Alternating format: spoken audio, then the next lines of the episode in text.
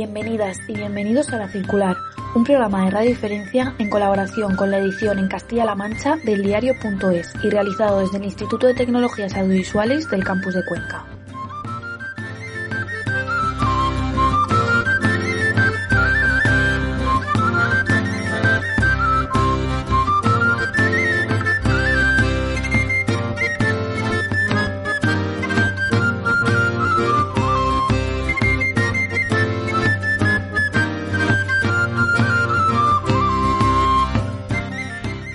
Extensión de hierba reseca que se eleva en el centro en forma de pequeño montículo.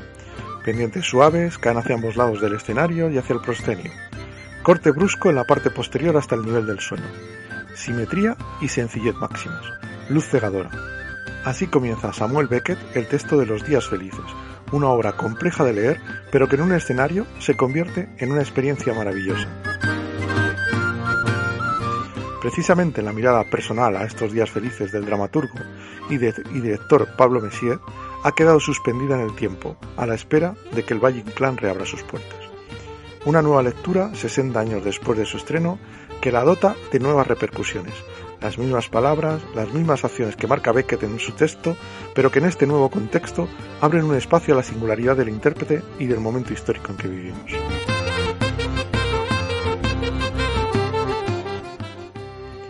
Durante los días reales de este calendario pandémico, Pablo Messier ha presentado la primera parte del Texto Infinito, una especie de poemario que comenzó a escribir cuando cumplió 45 y que dice que continuará escribiendo el resto de su vida hasta que se muera, en un ejercicio de escritura sin fin.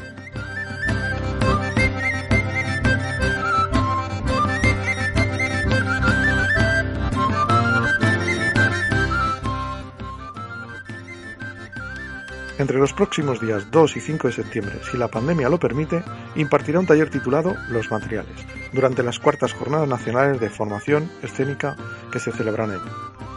Bienvenido Pablo, ¿puedes contarnos algo más sobre este taller? Eh, bueno, es un taller que vengo haciendo hace tiempo. Eh, yo en general cuando hago talleres de entrenamiento me gusta tener algún, algún tema concreto que, que, organice, que organice el trabajo, ¿no? Y los temas van surgiendo a partir de la pregunta de qué, qué, es el teatro, ¿no? Es una pregunta que me hago eh, casi todos los días para volver a saber qué es, cuál es la actividad a la que me dedico, ¿no? Y qué cosas, qué cosas sería pertinente entrenar si uno se dedica a hacer teatro. Y entonces eh, la idea de los materiales un poco es esa, poner el foco en las cuestiones que tienen que ver específicamente con, con lo teatral, con la actuación en el teatro. Entonces, eh, lo que, los materiales a los que alude el, el, nombre del taller son el espacio, el tiempo, la palabra, el cuerpo, digamos, todas las, todas las cuestiones con las que, con las que eh, hacemos teatro, ¿no? los materiales concretos con los que trabajamos. Entonces, cada día del taller está vertebrado o organizado por una de esas cuestiones. Entonces, por ejemplo, un día eh, nos podemos elegir dedicar a, la mirada y entonces todos los ejercicios que hagamos, todas las miradas, todas las, tareas que hagamos con los textos, todas van a estar eh, focalizadas desde el punto de vista de la mirada. ¿no? O si un día trabajamos el espacio, es el espacio quien organizará son, son lugares de donde, de donde pararse a mirar eh, el, trabajo, ¿no? Eh, y eso hace, hace tiempo que lo uso como, como método y lo encuentro muy, muy productivo. Así que esa fue cuando, me invitaron a, Cuenca, que hace tiempo que quería participar de estas jornadas, eh, pensé que era el mejor taller para, para, para, para proponerles, ¿no? Pero será físico, presencial, o sea, será teatral. sí, sí, sí, sí, será físico presencial con, la, con los cuidados que haya que tener, eh, pero sí, con ahí en, bueno, esto ojalá, ¿no? ¿Será así o no será? Porque es un taller que necesariamente eh, en el que se trabaja concretamente con el espacio-tiempo y la, y la convivencia en el espacio-tiempo, que es la cuestión eh, inherente a lo teatral, ¿no? Entonces, sí, si no es así, no se puede, no se puede hacer.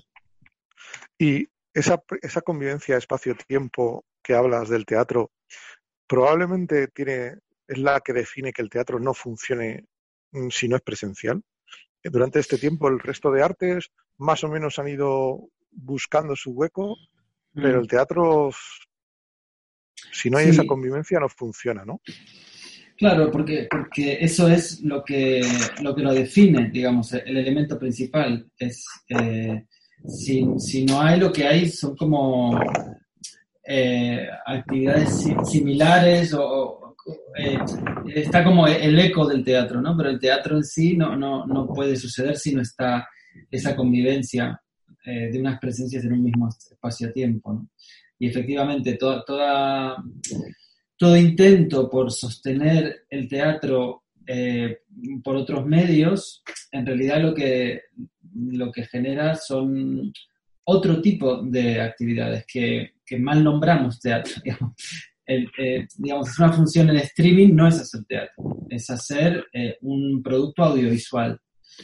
lo único que tiene en común con el teatro es que estás compartiendo el tiempo, pero no es el tiempo la cuestión principal del teatro, es el espacio, el espacio en el que, en el que están conviviendo público y, e, intérpretes.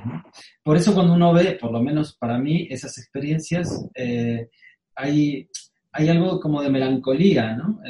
yo, yo lo paso, siempre termino como triste después de ver una obra en streaming, y ni hablar después de ver una obra eh, filmada, ¿no? Pero es porque uno recuerda que el teatro es otra cosa. Es como, como si te dieran, como si te dieran eh, una copia a la que le falta lo principal, o para hablar en términos gastronómicos, una empanada sin relleno, ¿no? Es como, eh, es, es, es eh, nada, es otra cosa. Y eh, no digo que esté ni bien ni mal, lo que pasa es que me parece importante que las cosas tengan el nombre que, que merecen, y el streaming no, no merece el nombre de teatro. Estos meses, estos meses podrían ser un acto de tu última hora? Podrían convertirse en, podrían convertirse en, un, en, un, pequeño descanso, un, un, entremés que va dentro, porque yo creo que nadie podríamos imaginarnos una situación tan dantesca, tan, tan no sé cómo definirlo, como lo que hemos vivido estos meses, ¿no?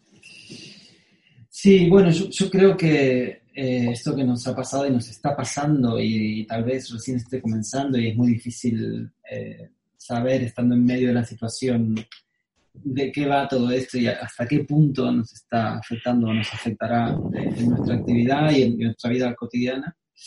creo que la obra siempre se nutre de la, de la experiencia.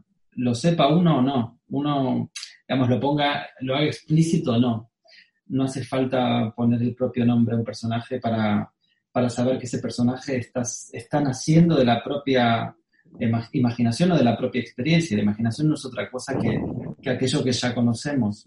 Eh, entonces sí, sin duda, eh, algo, de todo esto afectará la escritura de, de, las próximas obras, de, de, muchas obras. Creo que hay para muchas obras acá.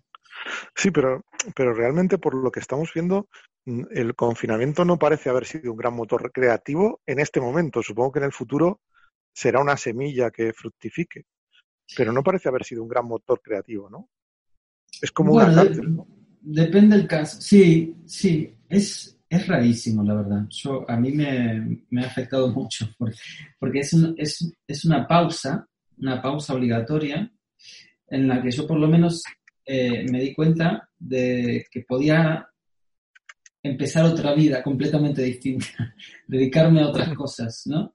Que, digamos que eso que, que, hacemos, eso que somos, puede cambiar, ¿no? Puede cambiar de un modo muy rotundo, ¿no? Y esta circunstancia nos, nos no, por lo menos en mi experiencia me puso frente a frente con esa, con esa casi revelación, ¿no? ¿Qué pasaría si ahora, no sé, me dedico a hacer cine? ¿O qué pasaría si ahora me voy al campo y, eh, me dedico a contemplar, a tener un huerto o, qué sé yo, digamos, de repente la detención obligada de la actividad lo que hizo fue desplegar otras, otras mm, potencias, ¿no? otras posibles eh, derivas de, la voluntad, ¿no? Eh, qué sé yo, a cocinar mucho más, empecé a escribir poesía, empecé, también a tener una vida eh, mucho más eh, calma. Y horrible, ¿eh? no quiero con esto romantizar o, mitificar la idea. O sea, a mí me parece que es un año espantoso y que esto que nos pasa es realmente doloroso. Es como la irrupción de una tragedia que, de la que todavía creo que no somos del todo conscientes. Bueno, basta con la calle y ver. Has verbalizado una cosa, has verbalizado una cosa con palabras bonitas, pero una cosa que sí que está pasando mucho en el mundo del, del teatro, que hay muchos eh, que se han rendido durante esta crisis, que ya no van a volver al teatro. Muchos actores, muchos directores que, que, que encuentran, que no sé, me ha dado la impresión, ¿eh? mucha gente que se ha rendido por este camino. Eh, bueno, yo no sé, pues yo, yo, no diría rendir, va, no sé, eh, creo, creo que mm, creo que está bien saber, por eso te decía antes que siempre me pregunto cada día qué es el teatro, ¿no? Por saber si yo quiero hacer eso, ¿no? También. Creo que, que, está bien volver a preguntarse acerca del propio deseo. Creo que si uno tiene la necesidad de sostener una actividad, eh, no te detiene una pandemia ni nada, la sostenes. Y si, y si dejas de sostenerla es porque hay otra cosa que te hace más feliz. Va, yo creo que que al final se trata de eso, de intentar ser más o menos felices en este mundo horrible. Entonces, si para eso hace falta eh, preguntar, porque muchas veces trabajamos por inercia, ¿no? Seguimos, nos creemos que queremos algo, pero estamos cumpliendo con un mandato de otros o, o incluso con el propio pasado, ¿no? Que, con, la, con lo que se supone que, que habría que hacer después de haber hecho lo que uno ha hecho, ¿no? Y creo que que el vértigo, esta puesta en abismo de la propia vida que ha sido este, esta, esta crisis, eh, creo que está bueno tomarlo para, para saber, para preguntarnos otra vez qué queremos hacer, ¿no? De qué modo queremos emplear nuestro tiempo, ¿no? Y Pablo, en ese sentido tú te lo has preguntado mucho porque, corríjame si me confundo, pero he leído alguna entrevista, he escuchado alguna entrevista tuya en que tú realmente te has parado mucho en pensar, se nota como tú te has parado mucho en pensar en tu forma de, trabajar, hasta has planteado una forma de teatro en que el actor no, repita fielmente la, obra con un texto, digamos, de repitiendo un texto completamente analizado, completamente trabajado, sino que ese texto lo hace propio. Entonces, en vez de dejarlo todo claro, deja ciertas partes a la interpretación personal de los, de los espectadores. Nosotros eh, que trabajamos más en el mundo digital, diríamos que se queda como un espacio vacío para que el usuario pueda interactuar. Entonces, ¿nos puedes explicar un poco mejor ese planteamiento tuyo? Sí, bueno, eso tiene que ver con la idea, con la idea que también trabajamos mucho en, trabajaremos en el taller de los materiales, que es la idea de la repercusión, ¿no? de dejar espacio para la repercusión. Eh, a mí lo, que me interesa trabajar cuando cuando montamos alguna obra es eh, no tener, no, hacer un trabajo de, de, análisis de mesa muy profundo que termine por al final quitarle posibilidades de sentido a la obra y atarla a un solo sentido, sino trabajar la idea de una obra abierta que pueda tener sentidos múltiples en la que el espectador sea finalmente quien, quien le otorgue un sentido a la pieza. Entonces, la tarea de los intérpretes es simplemente eh, y, bueno, simplemente y no tan simplemente, es dedicarse a, a, decir las palabras y hacer las acciones y a ver qué repercusiones aparecen en el cuerpo y en la expresión eh, por la tarea de ponerse al servicio de ese material, ¿no? Más que forzar unos sentidos o, o, como decía antes, atar la obra a un sentido único, porque en ese caso lo que, lo que puede pasar es que el teatro se convierta más eh, en una especie de, altavoz de mensajes en vez de una caja de resonancia en donde puedan resonar los sentidos de quien mira, ¿no? Que yo creo que si prestamos atención a cómo funciona el teatro y a la condición eh, de necesario eh, del encuentro con el público, es decir, si no hay público no hay teatro, eh, entonces hay que darle un espacio ¿no? a ese público, no solo como, como espectador pasivo, receptor de discursos eh, únicos y, explicativos, sino como alguien que pueda realmente entrar, entrar en relación para construir un sentido a partir de lo que la obra eh, plantea como material.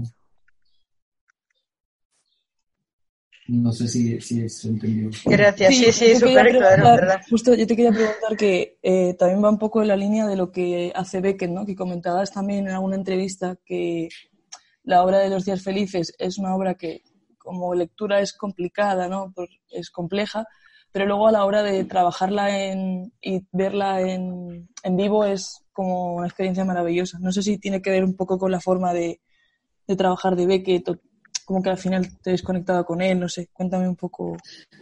Sí, bueno, con Beckett me pasó algo muy, muy curioso porque Beckett deja muy poco espacio para la repercusión porque realmente te da ahí una partitura de no solo el texto, sino también el texto del cuerpo, es decir, las cosas que el cuerpo tiene que hacer, ¿no? Eh, y, fue muy interesante trabajarlo, bueno, porque Beckett es brillante y la obra es extraordinaria, entonces era ponerse al servicio de, de esta especie de manual de instrucciones eh, que aparentemente no deja espacio para nada, para ver que sí que deja espacio, y deja espacio justamente para la otra cuestión esencial del teatro, que es lo humano, ¿no? La singularidad del intérprete. No es lo mismo un intérprete u otro diciendo las mismas palabras haciendo las mismas acciones. Cuanto más, cuanto más límite hay, cuanto más eh, predeterminada está la acción y, y la partitura, eh, más singular, más espacio hay para, para reconocer la singularidad, ¿no? y, eso es, tener a dos personas haciendo cosas completamente distintas tiene un interés y tener a dos personas haciendo supuestamente exactamente lo mismo tiene otro interés. Y el interés de esto último es eh, justamente descubrir qué es, como diría Bresson, qué es aquello que hace a esa persona única. ¿Cuál es la singularidad de esa persona? Bueno, Bresson dice eh, aquello que solo esa persona puede hacer aparecer. ¿no? creo que al final el trabajo eh, en teatro nos permite eh, entrar en, ese, en esa búsqueda hermosa de la singularidad, de poder reconocer quién es, qué es lo que hace a esa persona singular, ¿no? que hace que no se parezca a nadie ni nada.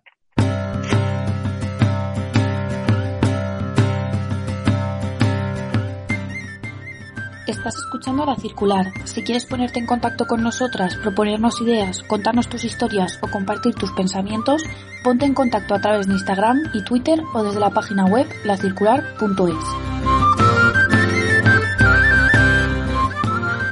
¿Y tras el confinamiento has vuelto a una sala de teatro? Sí, fui lo pasé tan mal que no sé si volveré.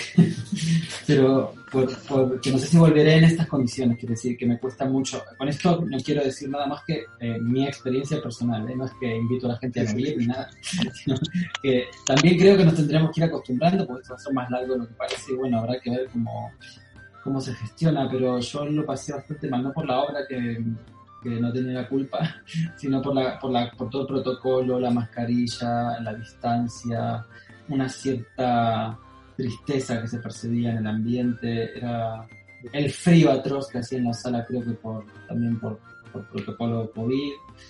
Eh, digamos, es, eh, hay tanta, es como ver la tele con interferencia. Hay tan, tanta, tanta interferencia de, de cuestiones protocolares que entiendo que hay que sostener porque si no, no se puede hacer, ¿no? Eh, pero yo prefiero esperar un tiempo eh, para volver al teatro.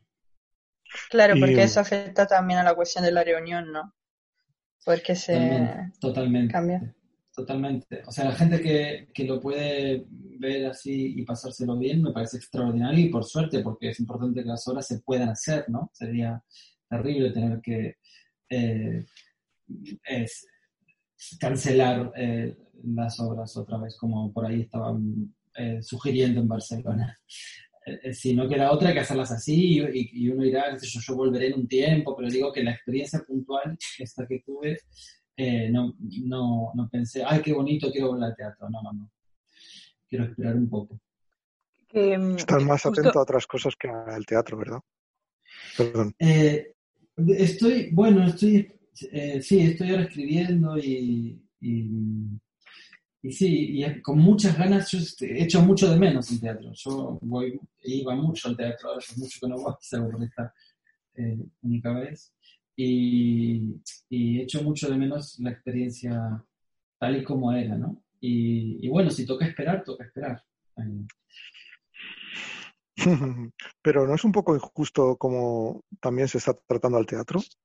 En el sentido que se le está pidiendo muchísimo más que a cualquier otro espectáculo. Totalmente, sí, no, por eso digo que con esto no quería decir que no, no tiene que haber teatro, yo creo que tiene que haber teatro y que, bueno, que hay que hacerlo con las condiciones, eh, digamos, del modo en que se está haciendo, que es con muchísimos cuidados, con, con, la cuestión de la mascarilla, la distancia, el alcohol, etcétera, ¿no? Eh, eh, me parece absurdo, digamos, cancelar los teatros y, mantener abiertos los bares o, o, el modo en que está funcionando el transporte público. Digamos que hay, hay pocos sitios donde uno está más seguro ahora mismo que un teatro. Así que es, es una cosa muy, muy absurda que, que se cancele eso. Es como por, es por no pensar, es lo de siempre, ¿no? No, no pensar puntualmente las cuestiones en vez de sacar leyes generales y pensar como si todo fuera lo mismo. Todo no es lo mismo, cada cosa es... Eh, cada situación es muy, es muy diferente, lo que pasa que como siempre lo que se toma en cuenta para tomar las decisiones son cuestiones económicas y claro, el teatro no le importa a nadie, digamos, no, no es una industria, no genera, no mueve muchísimo dinero, ¿no? Entonces, eh, compitiendo con los bares de los hoteles, está ahí como el pobre al final de la lista. Ya, pero tú igualmente tienes planes futuros, de hecho estás pendiente de, un estreno, ¿no? De la obra Los Días Felices.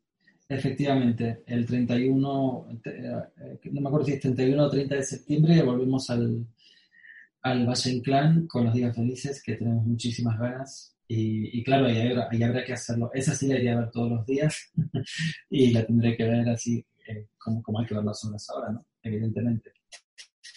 Claro. yo creo que esa, esa obra sí que eh, puede ser una experiencia interesante verla a, distancia y con mascarilla, porque justamente la obra habla de una especie de, de, aislamiento, de estar, de estar detenido en un sitio por una circunstancia ajena a la propia voluntad, ¿no? Eh, y del paso del tiempo en el cuerpo mientras por fuera parece que no pasa nada.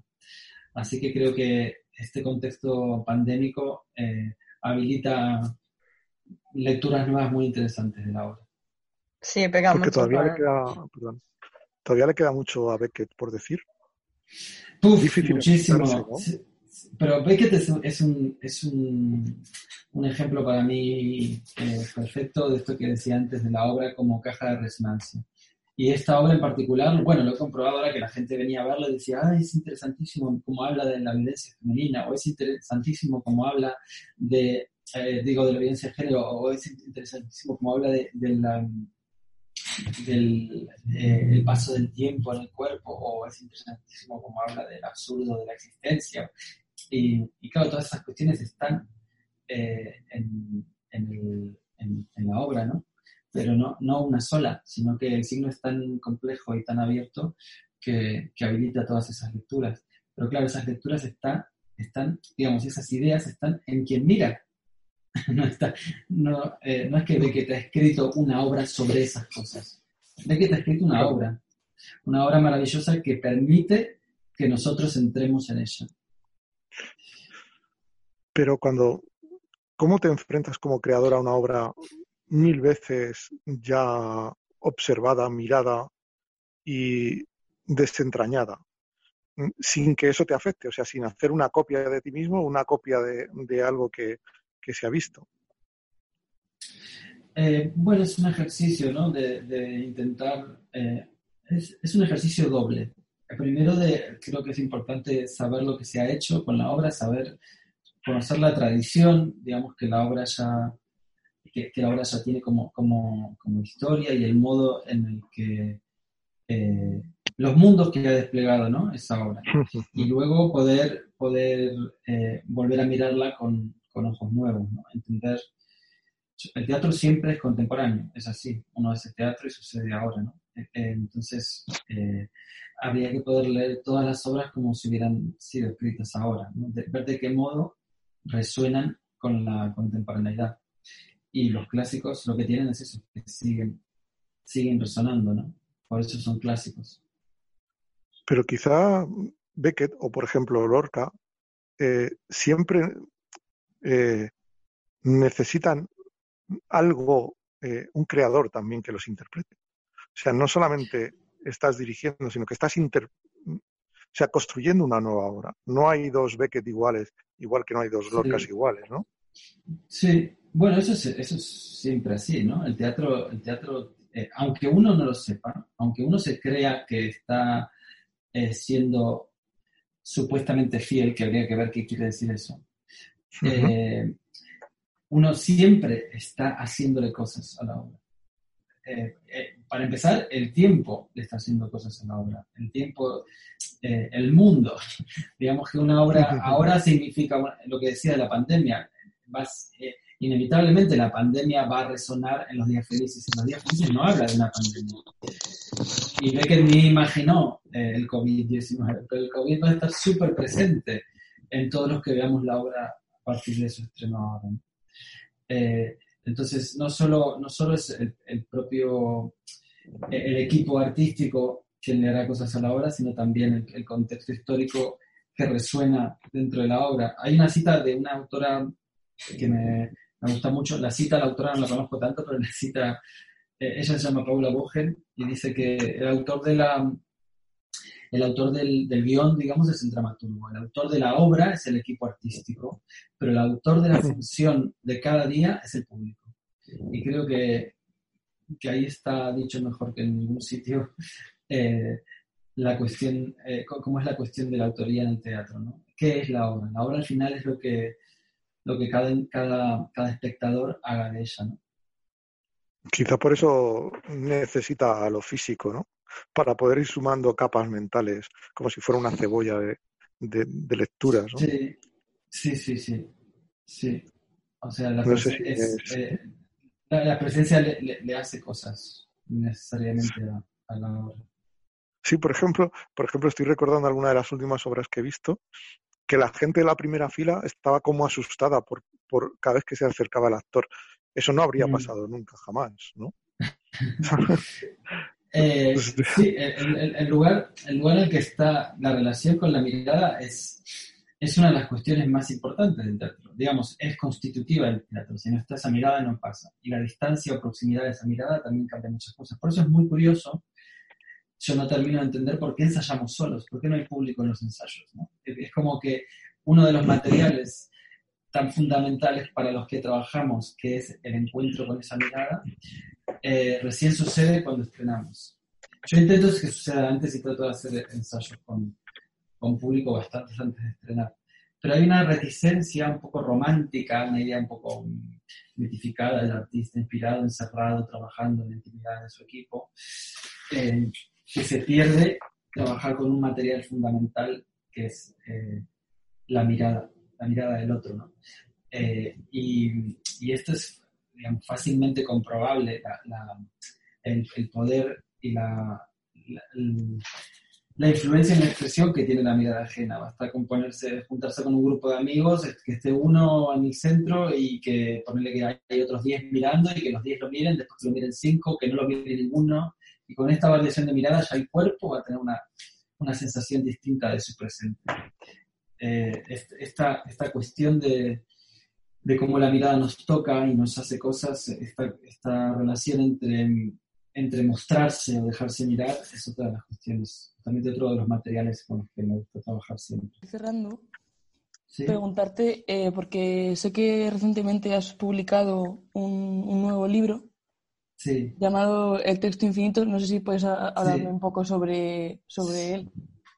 Sí, claro. El texto infinito es un, eh, un libro que es una especie de, poemario que no sé si, no sé si, no sé, no sé bien qué es. No sé si es una obra, un monólogo o, un libro de poemas. Básicamente es un libro que reúne textos que fui escribiendo a lo largo de, mm, este último año, que empecé cuando cumplí 45 y y después seguí mientras cumplí 46 y, y todavía sigo escribiéndolo, por eso llamo infinito, porque la idea es haber abierto ese espacio de escritura sin fines escénicos, o por lo menos no necesariamente escénicos, eh, y dejar que se vaya como desenvolviendo esa forma textual hasta que me canse, no sé, se supone que hasta que me muera. Por eso se llama infinito, porque yo no, yo no voy a ver el final. Eh, y cada, si, esto es así, que no sé si será así finalmente y seguiré publicando como nuevos capítulos de, de este texto infinito. De momento está este y ya tengo bastante más escrito eh, que, que no entró en el libro, así que probablemente en un año o dos haya un segundo volumen. Es, es un lujo encontrarse y cruzarse con gente que te hace pensar. Muchas gracias Pablo por acompañarnos esta tarde y como decimos en Radio Diferencia, muchas gracias por ser diferente. Gracias por ser diferentes. Gracias por escuchar La Circular de Radio Diferencia. Puedes encontrar todos nuestros contenidos en iVoox, Spotify e iTunes o a través de nuestra página web lacircular.es.